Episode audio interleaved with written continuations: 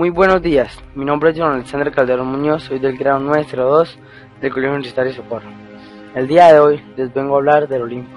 Algunos de ustedes sabrán qué es, otros no, pero por fortuna hoy les vengo a aclarar todas sus dudas. Comenzamos, el Olimpo. El Olimpo lo podríamos describir como un lugar maravilloso, ya que es el hogar de la mayoría de los dioses de la mitología griega, la cual comienza con una explosión repentina, donde solo existía el caos y la destrucción. De aquella explosión nació el cielo, la tierra y los seres primordiales como los dioses. El día de hoy vamos a hablar del dios del cielo, Urano, que vivía solo en el Olimpo. Él conoce a la diosa de la tierra, Gea, y se enamora perdidamente de ella. Él ya cansado de vivir solo, decide conquistarla, para que juntos pudieran formar el mundo en el que vivían. Lo logró, conquistó a Gea, la madre tierra, y después de un tiempo de ellos estar juntos descubren que iban a ser padres. La diosa de la tierra Gea y Urano, el dios del cielo, tuvieron doce poderosos hijos, quienes eran conocidos como los doce titanes de la creación, los cuales fueron seis varones, Cronos, Crío, Zeo, Hiperión, Yapeto y Océano, y seis mujeres, Rea, Febe, Temis, Tea, Tetis y Nemusina.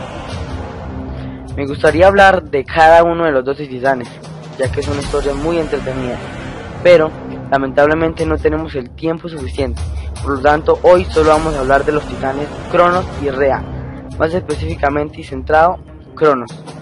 Todo comienza cuando la diosa Gea y Urano tuvieron a sus hijos.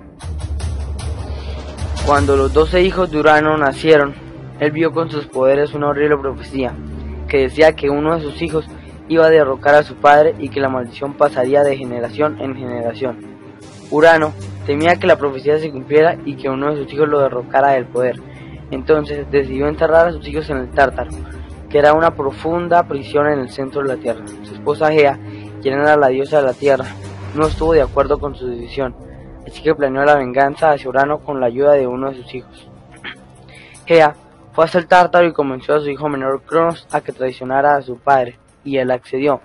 Su plan consistía en que Gea sedujera a Urano y Cronos le cortara el miembro con una hoz de oro que su madre le había dado. Su plan funcionó. Gea sedujo a Urano y Cronos le cortó el miembro. Todo el cielo se tiñó de rojo por la sangre de Urano y su grito se escuchó en todo el universo. Después de este suceso, Cronos liberó a todos sus hermanos del Tártaro y se comprometió con su hermana Rea. Cronos sentía temor por la profecía de su padre ya que él dijo que la maldición pasaría de generación en generación. Después de un tiempo, Cronos y su esposa y hermana Rea tuvieron seis hijos, tres mujeres, Estia, Demeter y Hera, y tres hombres, Poseidón, Hades y Zeus.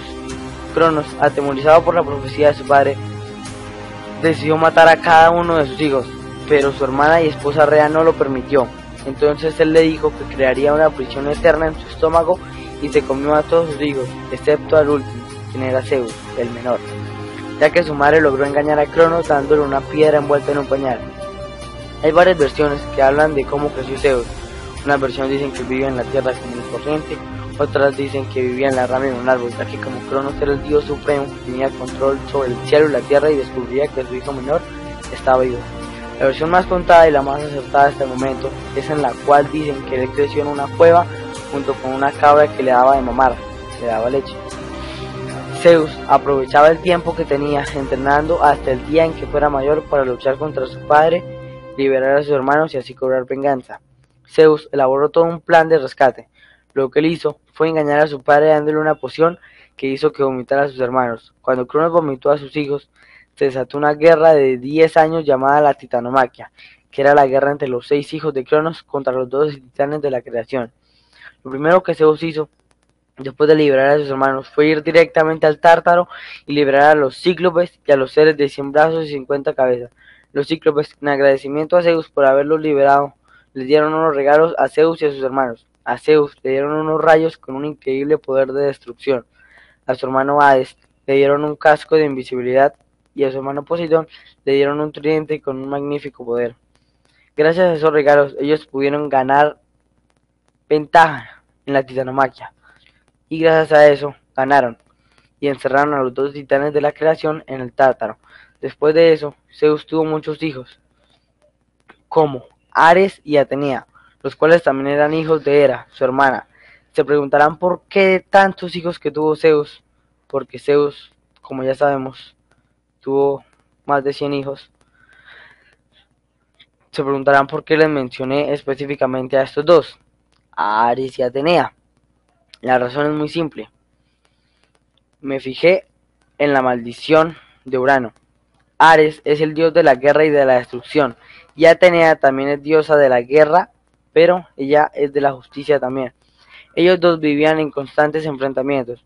Se cree que Ares será el hijo que derrocará a su padre, así mismo como lo hizo Zeus a Cronos y Cronos a Urano, ya que Ares tiene un gran poder y siempre está causando problemas y desastres por todo el mundo. Pero, afortunadamente, Atenea, su hermana, siempre lo derrota. Hasta el día de hoy, no hay dios en el Olimpo que haya podido contra el poder del dios del trueno, Zeus. Gracias por escuchar, espero les haya gustado.